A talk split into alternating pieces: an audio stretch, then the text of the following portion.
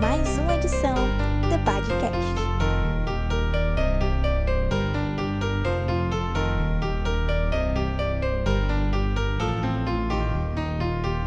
Galera, estamos começando o nosso primeiro clube do livro.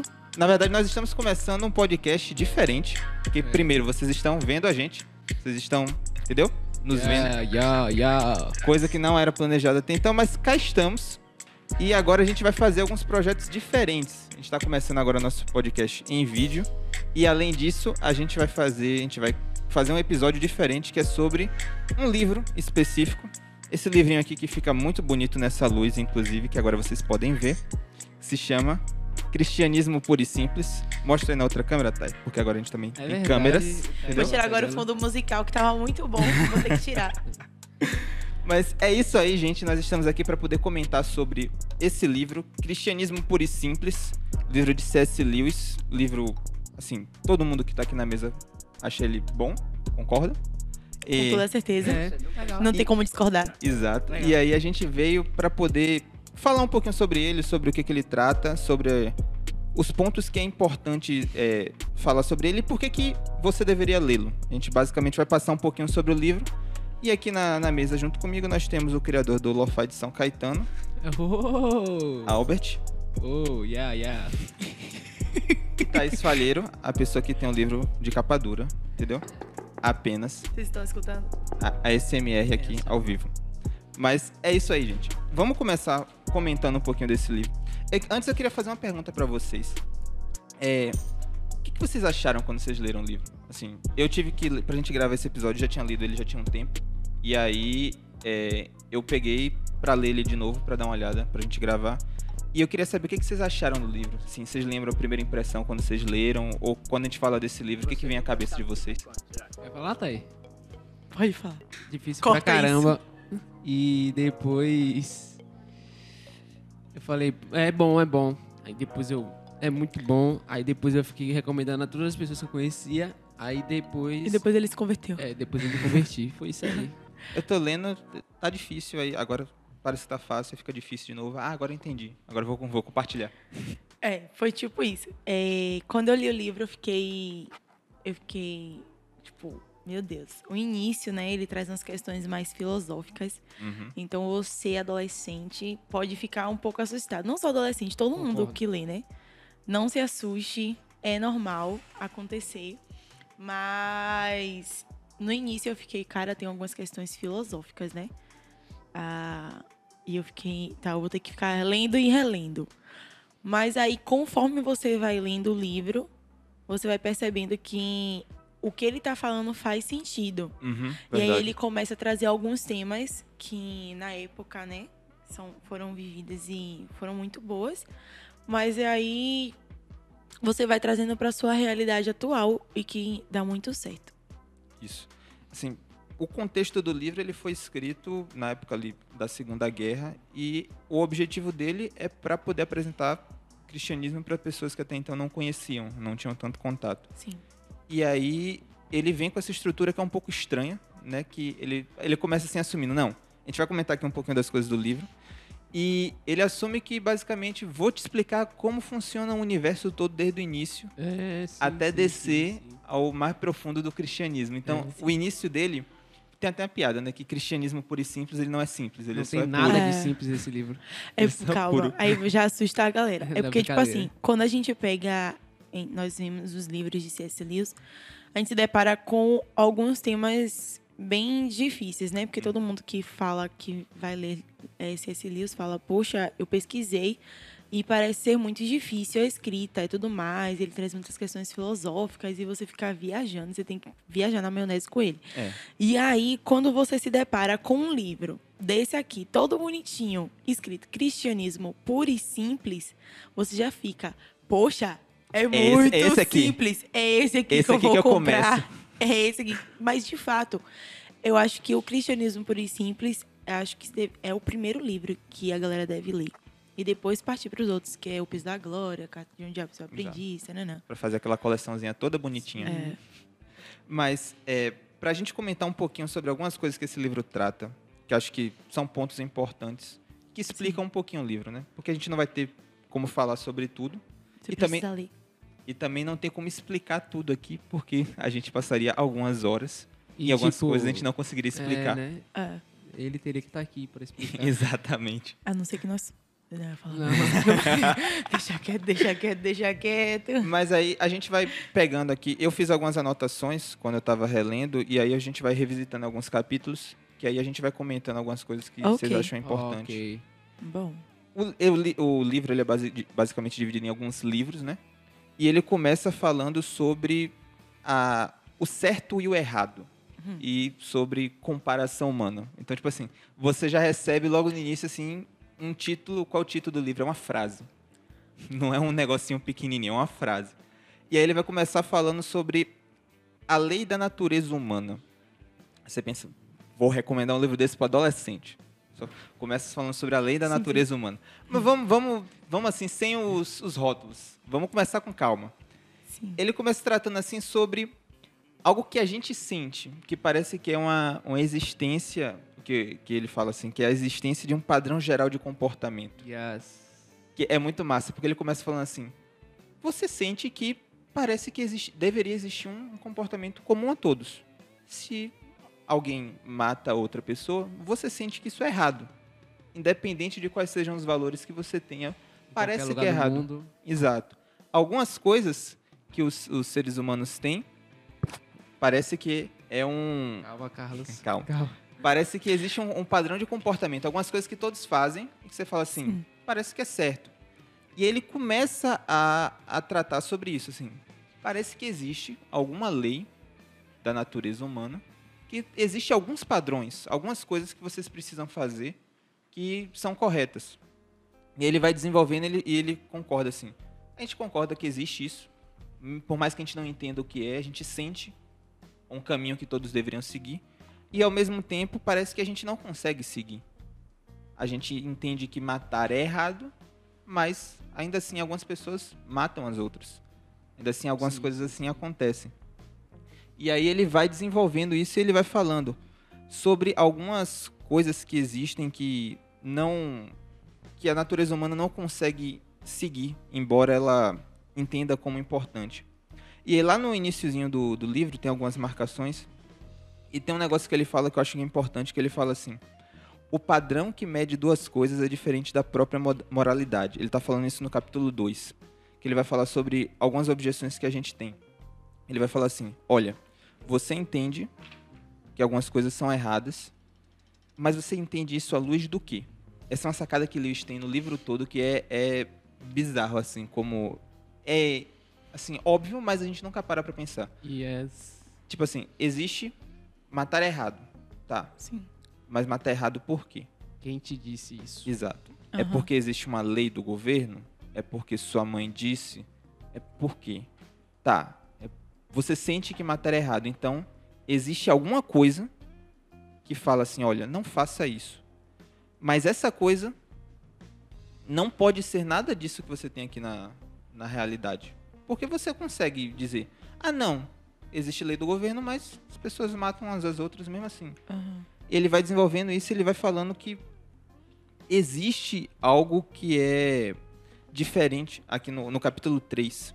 Ele vai falar sobre a realidade da lei, desse negócio que a gente está tratando. Ele vai falar que, diferente da lei natural, que é física, que descreve como as coisas são, a lei moral, que é o que ele chama esse negócio, ela descreve como os humanos deveriam ser. Isso eu acho um negócio massa, porque ele vai falar assim: a gravidade não diz como o copo deveria se comportar. Ela só diz o que acontece com o copo. Se eu soltar, o copo cai. Uhum. E aí ele continua desenvolvendo. Ele tem um ponto, ele tem um Exato. ponto. É é massa, porque ele vai analisando a, a realidade e ele vai só mostrando. A, a natureza humana, as leis que regem gravidade, essas coisas, elas apenas falam sobre o que acontece. A pedra cai, o vento passa. Na verdade, são descrições da realidade, Exatamente. né? São observações do que acontece. Exato. E inclusive mais pra frente ele vai falar sobre a- como a ciência, ela basicamente só observa, ela, Ela só, observa. ela serve para isso. Ele vai dizer que, tipo assim, parafraseando, não tem como a ciência dizer se Deus existe ou não. Porque a ciência ela não pode, ela só pode determinar algo até certo ponto. Isso. Entende? Então, quando ele fala, exemplo, essa questão da do que é certo e do que é errado. O, o, o que eu acho mais engraçado, assim, é que, e que eu observei, é que Lewis, ele nunca, com- no capítulo, ele nunca vai começar já impondo o ponto de vista cristão. Sim. sim. Ele sempre vai trazer, desde o início, questões morais, sociais e tudo mais. Ele vai te mostrar tudo isso e do porquê daquilo. E no final, ele pega, tipo, a chave assim e vira com o cristianismo. Uhum. E é isso que dá esse boom. Porque ele não só explica O Mind Blow. Tipo, Exato. Sim, ele não só vai explicar a questão cristã, né? Porque eu acho que se ele. E é uma sacada muito boa dele, porque eu acho que se ele só explicasse o ponto de vista cristão, talvez as pessoas não cristãs. Elas não se interessariam porque esse é um livro com ponto de vista cristão. Sim, sim. Apesar do livro ser uma visão cristã, ele não traz só a visão cristã. Ele traz o ponto de vista, tipo, como tudo aquilo ali Ele vai desenvolvendo desde o início pra Sim, te mostrar que vai- essa é a única alternativa razoável. Eu acho que isso parte da visão. Tipo assim, a gente precisa pegar um pouco do contexto aí do livro. Lewis, ele era ateu e ele se converteu depois de alguns aninhos Sim. aí e ele era professor de universidade. Isso. Ele tinha ele era cadeira unânime cadeira de literatura medieval Sim, de- sim. esqueci. Ele era, digamos assim, linguista. É, ele era o cara da literatura medieval e ele era ateu. E eu acredito que a conversão dele não foi por argumentos ilógicos, mas foi com muita racionalidade, foi com muita, foi com muita inteligência. Por isso que ele viaja muito. E é Isso. por isso que ele é muito inteligente, e muito racional na hora de Isso. argumentar argumentos cristãos. Ele já, já passou tanto tempo tentando se argumentar pra si como Sim. Deus não existia que ele já conhece todo esse caminho. É, e ele sabe como tudo ele, volta. sa- ele sabe ali é, o X da questão. E aí Isso. ele, ele vai fazendo você pensar e depois ele vem aqui e. É, é- é- a única Isso. resposta para isso O aqui ponto é, é isso Deus. aqui. Exato. Sim, tem uma parte que ele diz assim: a ciência não pode afirmar se uma coisa existe ou não. Os verdadeiros cientistas normalmente não fazem esse Uhum. tipo de pergunta. Em geral, são jornalistas e escritores de romances populares que entram nesses méritos a partir de informações coletadas em manuais de. Pra ganhar dinheiro. Isso. Então, tipo, e, e é uma visão vinda de, de alguém que trabalhava diver- numa universidade. Sim. Então ele sabe o que é que acontecia lá e, tipo, tem tinha teoria, vamos supor, cristianismo ou Big Bang? Tipo, criação ou uma explosão de onde tudo surgiu. Então, essa questão mesmo de Lewis, ele era um ateu, isso só mostra que, de fato, ele pensou assim, cara, eu acreditava, tinha todos os argumentos e tudo isso foi destruído quando eu tive um encontro com Deus, sabe? Então ele vai, tipo, desmistificando tudo isso Sim. e apresentando uma forma correta. E isso é muito bom, porque isso mostra pra gente que nós precisamos ir além também. A gente não pode só ficar fechado em um mundinho onde a gente só vai falar sobre aquilo, mas a gente precisa estudar outras coisas até mesmo para alcançar outras pessoas. Sim. Entende? Apresentar questões sociais, morais, mas sempre voltado cristian... Sim. cristianismo. E Carlos ele tá trazendo muito bem os, os conteúdos, mas um lance legal, um lance legal desse livro que você precisa ver é que é, ele não vai ele não vai simplesmente jogar o, o argumento, a visão dele na cara. Sim. É, ele isso vai é, Ele te exaurir, pega pela mão, ele vai ele vai te levando em todos. Isso. Vamos em testar esse todas as caminho. possibilidades. Esse caminho você viu que não dá possíveis. certo, né? Você quer ir pra onde agora? Você quer vir pra cá? Vamos. Você viu que aqui não dá certo também. Só sobra essa opção. Você quer vir por ela? Vamos. E aí ele te leva a um outro lugar que tem várias opções de novo, aí você vai escolhendo. Eu acho que ele faz isso muito bem no capítulo que ele ele tá falando sobre é, deísmo, panteísmo, Sim. é, Deixa eu ver. monoteísmo e ele vai falando sobre todas as linhas filosóficas sobre Sim. Deus e como elas em um ponto falham. Ele E- vai falar isso lá no, no livro 2, no, no capítulo livro 1. Um. É, então vamos segurar um pouco aqui e Carlos, continue aí. Não, não, a gente vai passar. É por isso que as pessoas acham que quando você inicia o livro, você fala, velho, eu não tô entendendo nada, eu sou um burro, sou uma burra. Você, adolescente, principalmente adolescente, né? Porque a gente, a gente lê as coisas e aí a gente acha que, ah, eu não tô entendendo nada, eu vou parar aqui. Não para, Isso. só continua, tá? Não pare, ele está vendo. Não, tem um ponto aqui que eu queria falar com vocês. Tem um, é um, uma parte que eu acho importante, que é lá no capítulo 4. Que ele ainda tá falando sobre essa parte da natureza humana, mas ele traz um negocinho que é legal. Que ele vai falar sobre a, vis a visão que existe do mundo. Lá na página 52. Ele vai falar como as pessoas olham o mundo. Ele vai dizer que existe aquelas pessoas que têm a visão materialista e aquelas pessoas que têm a visão religiosa. Ele vai basicamente falar assim: para quem tem a visão materialista, em trocando em miúdos, é para aquelas pessoas que acham que tudo aconteceu por um acaso, que tudo é apenas aquilo que elas veem. E existe aquelas pessoas que têm a visão religiosa, que elas acreditam que existe algo além. Por isso que o mais massa desse livro é como se ele fosse um funil. Ele vai pegando desde lá de cima, de tudo que existe, ele vai filtrando. Vem aqui, vem comigo. Tá vendo? Existe essa linha de pensamento, existe essa. Por que, que essa não funciona? Por que, que essa funciona? E ele vai filtrando, ele vai te levando até que ele mostra. Tá vendo? De todas essas opções, crer que existe algo que é organizado, que organizou esse mundo, é a única coisa real. Beleza, agora que você entende que algo está por detrás do mundo, vamos entender o que que é esse algo. Aí a gente Sim. chega no, É, isso no aí. capítulo que Al falou. Livro 2. Exato, que são as concepções concorrentes de Deus. Ele passou o livro 1 todo falando sobre o universo, sobre, as possibilidades. Possibilidade de existência. De Isso. existência. Aí quando Pô, é você bom, concorda que existe alguma coisa por detrás Existe um do mundo, motivo o mundo não é por acaso, Yes. que é sobre toda a parte do primeiro livro. Inclusive esse livro ele serve bastante também com a pegada evangelística para É, quem Ele é um apologeta, né? Exato, para quem tem essa dificuldade de entender é, por que, que Deus existe ou para que, que Deus existe. É, entender essa parte mais, É, entre aspas, técnica. E tipo, gente, esse livro é, é uma transcrição Sim, verdade. programa de rádio. Ele, Sim. esse livro é um programa de rádio que ele fez na época lá na Inglaterra. Durante a no final da Segunda Guerra. No final da Segunda Guerra Mundial, explicando o cristianismo para as pessoas, no programa de rádio. Tanto que tem muitas respostas de perguntas que as pessoas perguntavam a ele. Exato. Então você, tipo, é muito bom. Isso aqui é muito bom. Tem uma parte que, velho, quando eu li essa parte aqui do livro, ainda no, no livro 1, já, perto, já no final pro livro 2, porque, como os meninos falaram, tem essa questão, né? De tra ele traz toda uma questão científica, filosófica e tudo mais. Ele falou, tá, agora eu vou explicar isso aqui, eu vou partir pro livro 2, que vai falar sobre as correntes de Deus, tanana. E aí tem uma parte aqui no, no final do livro 1 que ele fala assim, que casa com o que os meninos estavam falando. Se o universo não for governado por uma, com a verdade absoluta, então todos os nossos esforços são vãos no longo prazo. Sim. Mas se for, então estamos nos tornando inimigos dessa bondade todos os dias e não temos chance nenhuma de agir melhor amanhã. E assim, mais uma vez, nosso caso é irremediável. E ele fala assim: Deus é o nosso único alento. Mas também. Mas é também o terror supremo, supremo. A coisa que mais necessitamos e aquela qual mais desejamos fugir.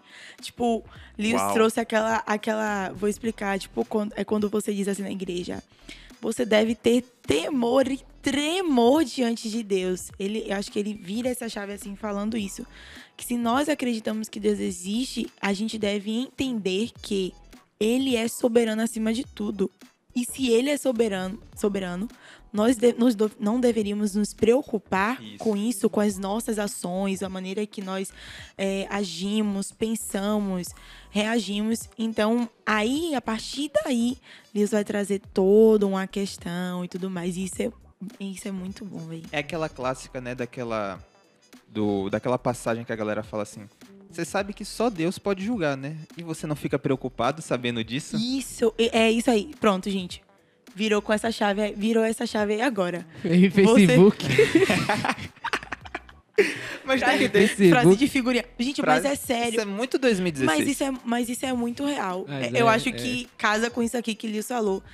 Deus só Deus pode julgar e você não tem medo que Deus te julgue, você não tem medo dessa bondade que é terrível. Exato. Você não, meu Deus do céu, você deveria ter Que- algum mínimo de preocupação. Quando você termina que você entende que existe um ser que criou todo o universo e te criou, e ele espera que você siga um padrão de comportamento, primeiro você fica, como ele fala, né, você fica muito feliz de saber que existe. e Ou depois existe você um entende Deus. o peso que em tese seria sobre isso. E vamos de o peso da glória. É, agora.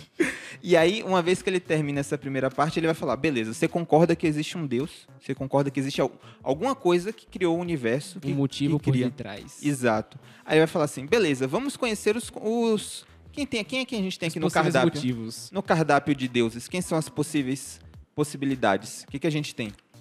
Então, a gente vai pra. Ele começa a falar sobre as concepções que existem, e aí ele vai falar do lance que, que Al falou. Sobre como ele vai falar assim, beleza, vamos fazer, vamos trabalhar assim com a divisão. Existem as pessoas que creem e as pessoas que não creem. Ele vai falar assim, beleza. Se você for pela linha ateísta, você vai ter que concordar então que toda a, a maioria da humanidade, durante toda a sua existência, estava errada sobre um pensamento. Ou você ac- acredita nisso, ou você acredita que pelo menos, e aí ele vai falar, os cristãos entendem que, ok, a gente concorda que existe um só Deus. Mas a gente entende que as outras religiões, elas estão tentando encontrar esse Deus. Cada uma tem, digamos assim, olham essa ideia desse criador de algo que eles até então não entendem e tentam explicar, cada um da sua forma. Mas todos os religiosos concordam que existe um Deus. Existe alguma coisa assim. Existe uma, uma força suprema, né? uma força maior com a qual você pode contar, algo sobrenatural. Porque, na verdade, a gente olha as, as demais religiões e a gente sempre vai deparar o homem buscando a Deus, mesmo que não seja. eh, Como falar isso assim? Ser Ser cancelada? sem ser cancelada. Talvez não tenha como. Mas, ó, sempre vai ter um homem em busca de uma soberania. Sim. Sempre você vai olhar para as pessoas que têm diversas religiões e vão buscar estar adorando a um Deus. Depois da queda, o homem completo, não tem como. Exato. Todos os homens estão caídos e eles vão buscar é isso. Eles tentam colocar alguma coisa, nem que seja eles Preencher próprios o vazio, nesse né? local. A maior doença. Exato. E aí, uma vez que ele vai trabalhando essa lógica, beleza. Existem os que acreditam em Deus e os que não acreditam.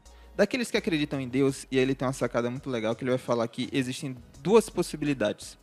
A possibilidade panteísta, e aí ele vai explicar, a gente vai falar aqui, que é aquele Deus impessoal, que é aquele Deus que está acima do bem e do mal. E largou o universo. É aquele Deus que criou o mundo e largou o mundo lá. E agora cada um por si, cada um que faça o seu. E o Deus que a gente entende que é o correto, que é o Deus que ele é bom. A natureza dele é boa. Só que aí vem aquela pergunta, a pergunta clássica. Se Deus fez esse mundo e Deus é bom, por que, que esse mundo desandou? A pergunta que move aí. A pergunta Alguns que séculos- todas as pessoas, até mesmo os não evangélicos, é uma pergunta. E até eu, na minha adolescência, eu me perguntava isso. Eu ficava, pô, Deus, mas se Deus é soberano, por que que Por que, que passa fome existe? na Por que existe, passa fome? Várias por que crises que de ansiedade. Por que que, por que que as pessoas matam? Por que as pessoas roubam? Se o senhor tá vendo isso tudo, tipo... Só que ele tem uma sacada muito massa que tá lá na página 71. Que quando eu li isso, eu falei, velho, faz muito sentido. Que ele vai falar sobre a ideia de, ser, de justiça e injustiça. Página 71. Olha como é que. Eu vou ler esse trechinho aqui, Só olha como é que ele fala. livro. Meu argumento contra Deus havia sido que o universo parecia muito cruel e injusto. Mas de onde eu havia tirado essa ideia de justo e injusto? O bem ou o mal. Uma pessoa só chama uma linha de torta se essa tiver alguma ideia do que é uma linha reta. Como eu estava comparando esse universo quando o chamei de injusto? Se o espetáculo todo estava ruim sem sentido do início ao fim, por assim dizer, por que eu, que supostamente era parte do espetáculo, estaria reagindo de uma forma tão violenta a ele? Então ele vai falando e ele vai desenvolvendo. E ele mostra lá no final.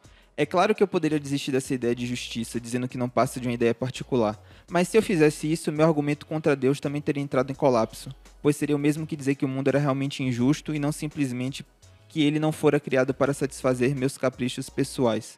Então ele vai falar assim: se você entende que existe o mal, é porque naturalmente você entende o que é bom. Então se você fala assim, esse mundo não deveria estar como está, você primeiro não. É, é um, é um bagulho bizarro. Mas vem com a gente, vem com a gente. A, a forma como o, o Lewis fala também.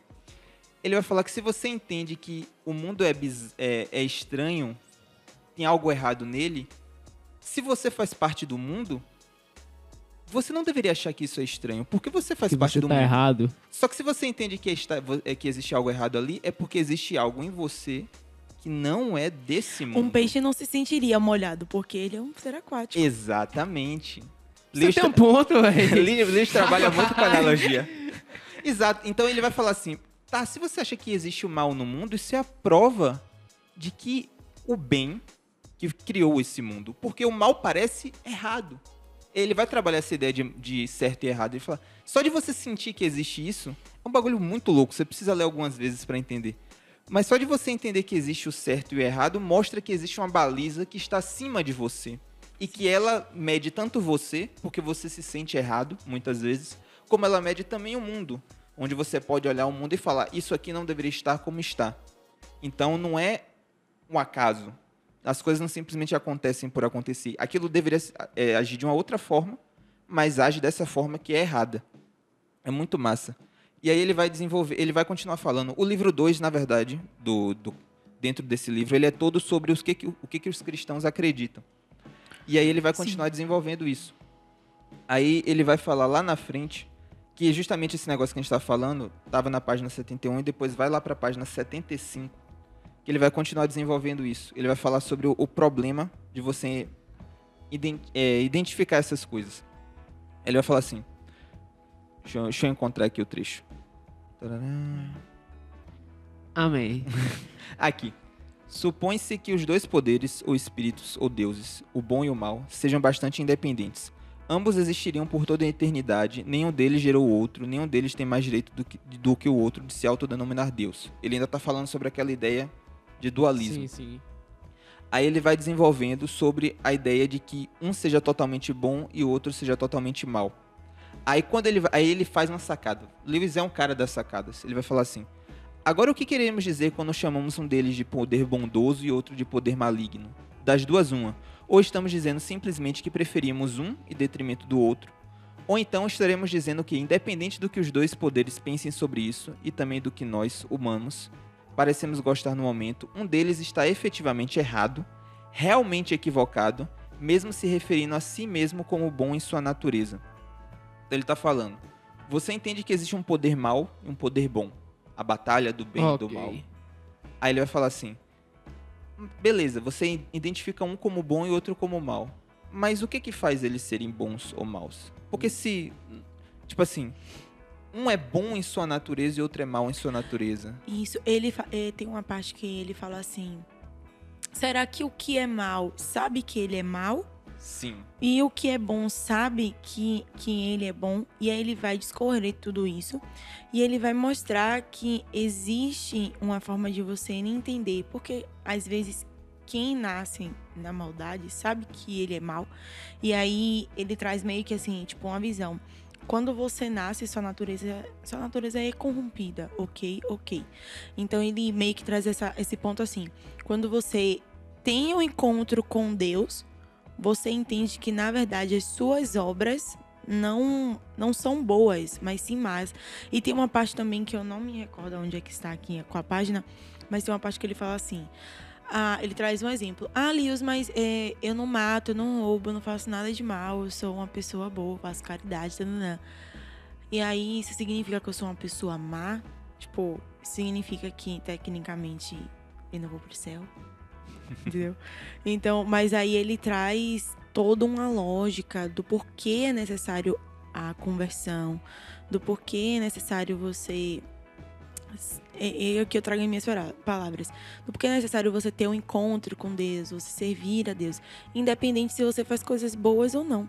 Sim. Porque, e aí eu parto da ideia que algumas pessoas acham que são boas. O homem não é bom. Uhum. Não significa que você fazer uma caridade ou você ver uma pessoa que tá aqui precisando de água, você dá água. Não significa que você é boa. Entendeu? Tipo, a, isso se demonstra muito na questão do amor, né? Que as pessoas pregam muito o amor Sim. hoje e tudo mais. Só que as pessoas acabam se autogloriando. E aí traz a ideia de que você não precisa de um Deus e que você é autossuficiente, você é o, você é o bom o suficiente, você é o que ajuda o suficiente. Não, você não é. Às vezes, muitas pessoas estão sendo levadas por essa van, esse vã conceito, essa vã doutrina de que elas são boas por si só e você não é bom por si só. Exatamente. Tudo que vem de bom de mim não é de mim, é de Deus. Acho que cai muito no conceito de graça comum, né? Uhum. Sim. Então, aí eu acho que eu não me lembro bem dessa parte, mas com certeza ele deve ter falado, né? Imagine você num programa de rádio falando que o pai de família que cuida de sua família, que trata bem sua esposa, que cuida bem de seus filhos, que é um bom funcionário e dá bom exemplo à sociedade, ele ele é mau e vai pro inferno. Como é que você fala isso pra uma pessoa, né? É, é um pouco. Como é que você é um evangeliza? pouco, é, como é que você evangeliza assim, né? É um pouco difícil. Mas é, é o lance da graça comum. Se eu posso ser um bom pai longe de Cristo, é porque Deus permitiu isso. Uhum. E Deus, através de mim, faz isso de alguma forma, sabe? É uma forma de amor de Deus, não a bondade minha, Uhum. sabe? Uma coisa que sai bom de mim, uma obra que sai boa de mim, uma coisa que Carlos sabe fazer bem, não é porque Carlos é bom e Carlos é perfeito, não. É porque Deus deu isso aí. Exato, É a reflete. graça de Deus. É, acho que ele até usa no, um dos exemplos do- ao longo do livro que ele fala a respeito sobre é como exemplo de uma lua. A luz não é dela, mas ela reflete. Sim, sim, sim. Tem uma frase dentro desse livro. Eu acho que eu já vi essa frase, voltando à frase de Facebook. Ela Bom. é ela é usada muitas vezes. É boca da corte. Uma frase que a gente vê bastante está na página 86, que é sobre ele tá falando assim, ele vai falar sobre Deus e ele vai falar de Jesus, ele vai falar sobre quem foi Jesus. Sim. E aí ele apresenta um um- alguns argumentos que são maravilhosos, que ele vai falar basicamente na página 86 sobre o que poderia ser Jesus se não Deus. Ele vai apresentar algumas, algumas opções. Bom E- ponto. Exato. E ele vai falar assim: um homem que fosse meramente um ser humano. Muito boa. Muito boa. É muito Passagem. boa. É Bíblia. Essa passagem bíblica. Isso não Segundo tava, escreveu o apóstolo Isso- C.S. Lewis. isso não estava em algum evangelho? Tá- Tava em alguma carta. Essa Mas tá passagem é assim. muito boa. Um homem que fosse meramente um ser humano e dissesse o tipo de coisa que Jesus disse, não seria um grande mestre da moral. Porque muitas pessoas dizem assim, Jesus, ele era um grande É filósofo. Profeta. Era- exato. Jesus Era era um- um grande, um grande revolucionário. Exa- Era alguém que era um grande pensador como outros que ele encontrava ali na, na sociedade. Mas é- aí Lewis vai falar, não, ele não era um, um mestre da moral. Se ele fosse um ser humano normal, ele não seria um mestre da moral. De, de duas, uma. Ou ele é louco, É... ou ele é Sim, Deus. ah, meu irmão, isso sim, me marcou sim. de uma forma. Das duas, uma. Ou ele seria um lunático, do nível de alguém que afirmasse ser um ovo frito, ou ele seria o Sim. diabo em pessoa. Faça sua escolha. Ou esse homem era e é o filho de Deus, ou ele seria um louco ou algo pior. Porque, de fato, quando você analisa aquilo que Cristo fala, e ele vai desenvolver um pouquinho disso no livro, ele fala assim: não tem como um ser humano normal afirmar as coisas que ele afirmava. Ou ele era um louco, ou ele é realmente aquilo que ele dizia ser. Tem uma parte que ele, ele fala que assim. é, você pode descartá-lo como sendo um tolo, ou pode cuspir nele e matá-lo como um demônio. Ou então poderá cair de joelhos a seus bom. pés e chamá-lo de Senhor e seu Deus. Mas não me venha com essa conversa mole de Exatamente. dele ter sido um grande mestre da moral, pois ele não nos deu essa alternativa, nem tinha essa pretensão. Exato. É assim, mostrando basicamente o que que era a realidade. Ou você aceita as palavras do cara, ou você fala assim: não, não aceito, vou dizer que é mentira. Sim. Porque baseado naquilo que ele falava, não tem como você deduzir outra coisa. Jesus é o primeiro rockstar. Brincadeira. é que todo, toda, todo E vamos artista. cortar essa É, vamos cortar. Todo artista, toda celebridade, ele quer ser sacrificado pela verdade dele. Tipo, ou vocês me aceitam, ou vocês me odeiam. E tem um lance do, do Messias e, e entra na, no- na pira de que a imagem dele é a imagem como se fosse de Deus. E, e eu percebo que eles pegam muita coisa de Jesus. Exato. Porque, tipo, É. Jesus pregava, ou, ou as pessoas, ou os judeus ali matavam ele, ou acreditavam que ele estava certo. Sim. Não tinha outra escolha. E as pessoas, elas usam muito isso, tipo, essa técnica de retórica e tal, tipo, se fazer de messias, tá ligado? Porque funciona, porque aí a gente volta para o início do livro, as pessoas elas foram criadas dessa forma, elas têm a natureza de adorar alguma coisa. Elas foram criadas para adorar. Quando você tira Deus do centro, então ela vai buscar alguma outra coisa. Se alguém se apresenta dessa forma, meio que parece que vai saciar aquele vazio que existe dentro do ser humano. Então, E, e aí você vê que ele vai trazendo, tipo, ele apresenta várias, várias questões, e aí ele vem nessa parte também das pessoas dizerem que Jesus não era Deus e tudo Uhum. mais, que Jesus não é Deus e que Jesus é apenas um, um revolucionário, um, um, apóstolo, alguém que se dizia ser Deus. Mas, na verdade, só Deus sabia o quanto, é, tipo, esse livro, agora assim, sendo uma fã, é, o quanto esse livro poderia alcançar pessoas que acreditam em Deus, mas acreditam em Deus, mas acham que Jesus, Aquele tipo, Deus era freestyle. impossível, entendeu? É. E, tipo, a crença Deus central. pós-moderno. Isso, mas a crença central do cristianismo é Jesus. Tem um ponto lá no, no terceiro livro, que o, terceiro, o segundo livro é todo sobre a as concepções que os cristãos acreditam. Só que o terceiro livro ele vai falar sobre aspectos da moral. Ele vai falar sobre basicamente como o ser humano, como o cristão deve se comportar. E tem os últimos capítulos desse livro são um negócio assim sensacional. O capítulo de perdão. O, o capítulo de o capítulo Esse de perdão. capítulo é. Gente, é sério. É porque, é tipo, mal- Você vai, vai dando uns Sabe cliques. quando você vai pro culto e aí você tá lá ouvindo a pregação e aí o pregador dá umas umas palavras assim que você fica, de onde ele tirou isso? Tipo, é isso, sabe? É as reações que você tem quando você lê o, o livro Cristianismo Puro e Simples. Gente, eu tenho as marcações aqui, aí eu escrevi, tipo, meu Deus! Eu fico perguntando, tipo, Eu só, velho, não, eu só não marquei que o meu sac- porque ele é emprestado, na verdade. Porque, mas, mas a minha marca- marcação tá aqui. E você fica, velho, sim, é, é isso, sabe? É, são coisas que estavam, que você pen- nunca parou pra pensar direito e Tem, tem um, aquela a maior assim, sacada sabe? do capítulo de perdão, na minha opinião, que ele traz, é que ele vai falar assim: como nós podemos. Ele, porque ele vai falar assim: você tem que perdoar o próximo.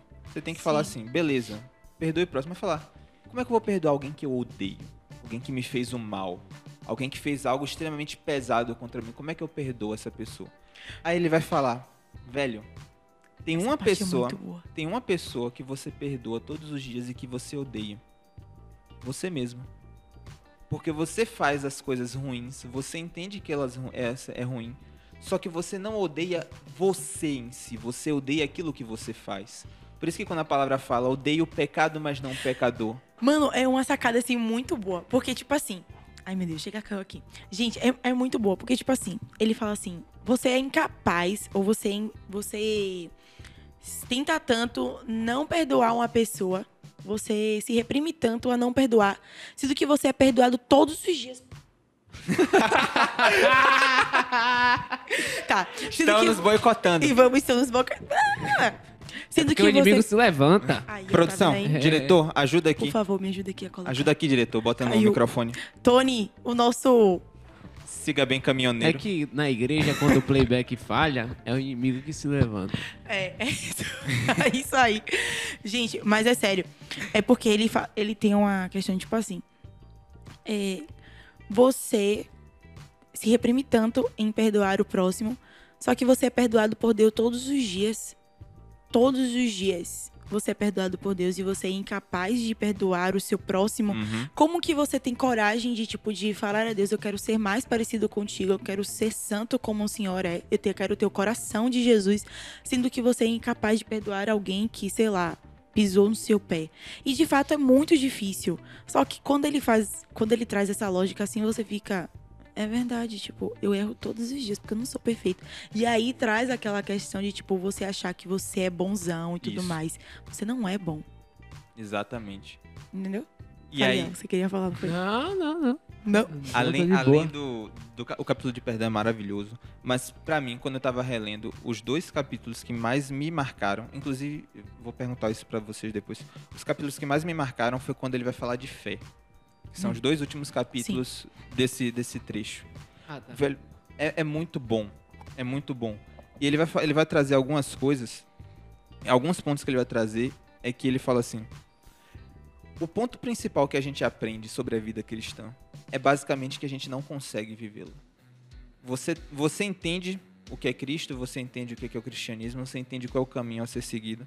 E uma vez que você entende, você pratica, você falha. Você entende que você não consegue. E acho que todo mundo já teve esse momento onde fala assim: vou fazer o que Deus quer. E aí você tenta e você não consegue. Porque você tenta sozinho. E ele vai falar justamente: você não vai conseguir as coisas sozinho. Sim.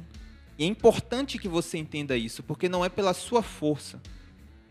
Não é pela sua força que você consegue. Mas você consegue quando você acredita e confia em Deus. Uhum. Então, e aí ele, ele vai falar lá no, no último capítulo sobre fé, um negócio que eu achei sensacional também, que eu marquei aqui, que eu grifei, que ele vai falar, Cristo oferece tudo pra gente, por nada. Ele tá dando tudo. Tudo que existe e ele tá pedindo nada em troca. Só que qual é o grande, o grande ponto? É você entender que tudo aquilo que você fez e tudo aquilo que você tem na sua vida vale nada. Para que você esteja disposto a fazer essa troca. Cristo já entendeu, ele já falou: Eu estou te dando tudo por nada. Mas você ainda não entendeu que aquilo que você tem é nada para que você entenda e perceba o valor daquilo que eu estou te dando. Tem. é, e trazendo essa, essa. Albert, muito bom isso. É, é, é, traz essa questão de você não conseguir sozinho.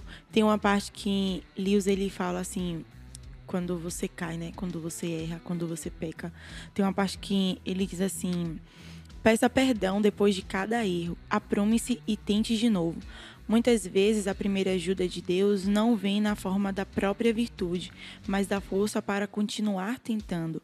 Pois, por mais importante que a própria castidade, ou coragem, ou veracidade, veracidade ou qualquer outra virtude, possa ser esse processo de treinamento de hábitos da alma, que é ainda mais importante. Ele nos cura das nossas ilusões sobre nós mesmos e nos ensina a depender de Deus. Uhum. Por um lado, aprendemos que não podemos confiar em nós mesmos, nem nos nossos melhores momentos. E por outro lado, que não precisamos nos desesperar, mesmo nos piores, pois nossas falhas são perdoadas. A única atitude fatal é de nos acomodarmos, dando-nos por satisfe- satisfeitos com menos do que a perfeição.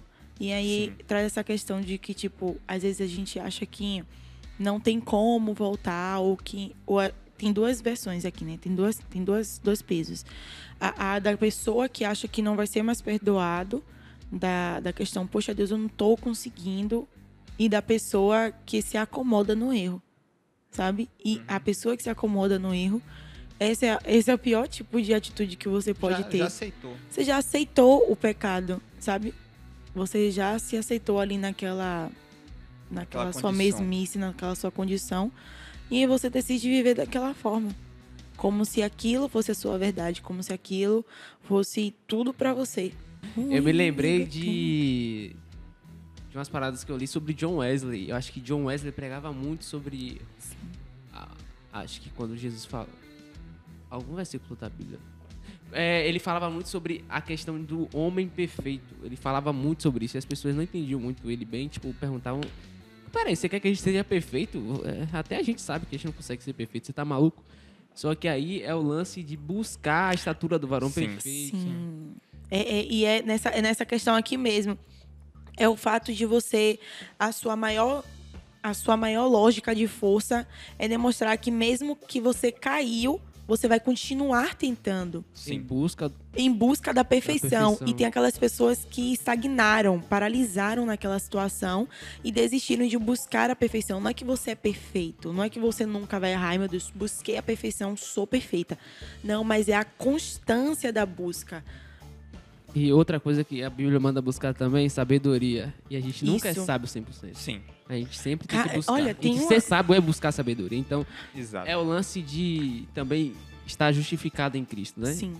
Você não é justo, você está justificado Isso. em Cristo. Tem Você a tem parte- que estar com Cristo. Uhum. Sacou? Tem uma parte que ele fala que assim, lembre-se de que, como eu disse, a direção certa não leva apenas à paz, mas também ao conhecimento. Então, tipo, você precisa buscar o conhecimento. Precisa ter a noção daquilo que você, de quem e como está baseada na sua fé. Como é a sua vida cristã e tudo mais, entendeu? Então você precisa não só buscar a paz, não só. Uhum. Foi mal, foi o meu negócio aqui. Ah, tá. Eu- Mas a questão de você buscar o conhecimento, porque a direção certa, e a nossa direção é Cristo, nos leva não só à paz, mas ao conhecimento. Exato. No, no último capítulo do. Não o capítulo, mas no último livro, dentro do livro, ele apresenta um contexto. Um O melhor. negócio. É, é uma parte muito massa, porque ele apresenta dois. Tem dois capítulos aqui que eu acho muito massa, que ele vai falar sobre a forma como nós lidamos com Cristo. E ele apresenta um conceito que eu não consegui identificar de uma forma diferente que não fazendo analogia com Pinóquio. Que é no, é no capítulo de Criar e Gerar. Que ele vai falar sobre. O mundo é como se fosse uma loja de esculturas. Ele desenvolve isso nesse capítulo e depois no Soldadinhos de Chumbo. E é.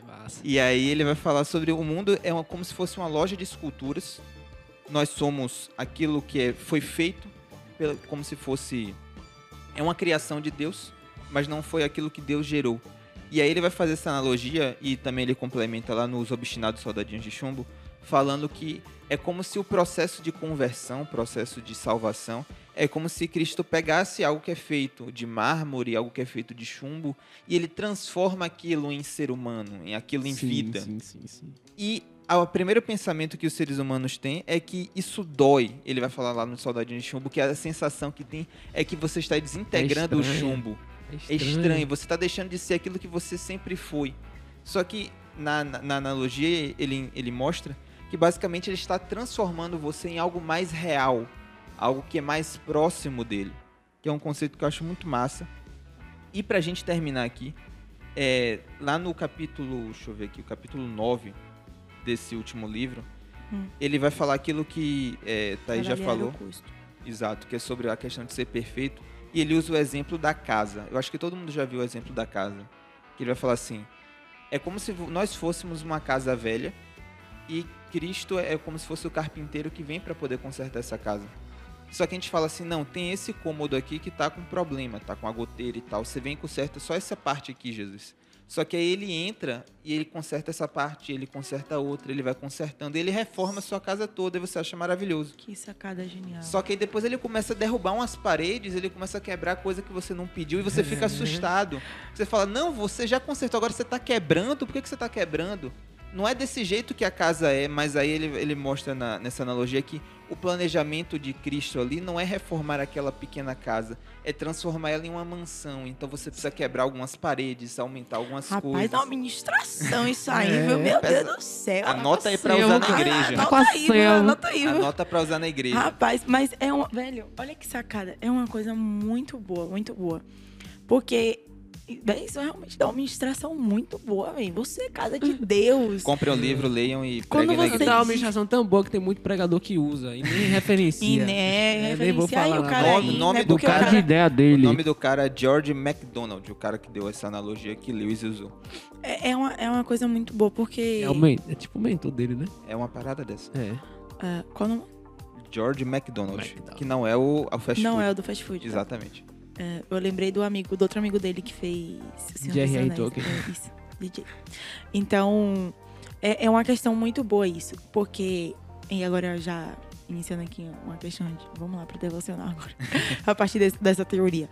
É, quando você diz que você é casa de Deus, você é casa de Deus. Se você diz que você é morada de Deus, significa que quem cuida de da casa não é você, é Deus.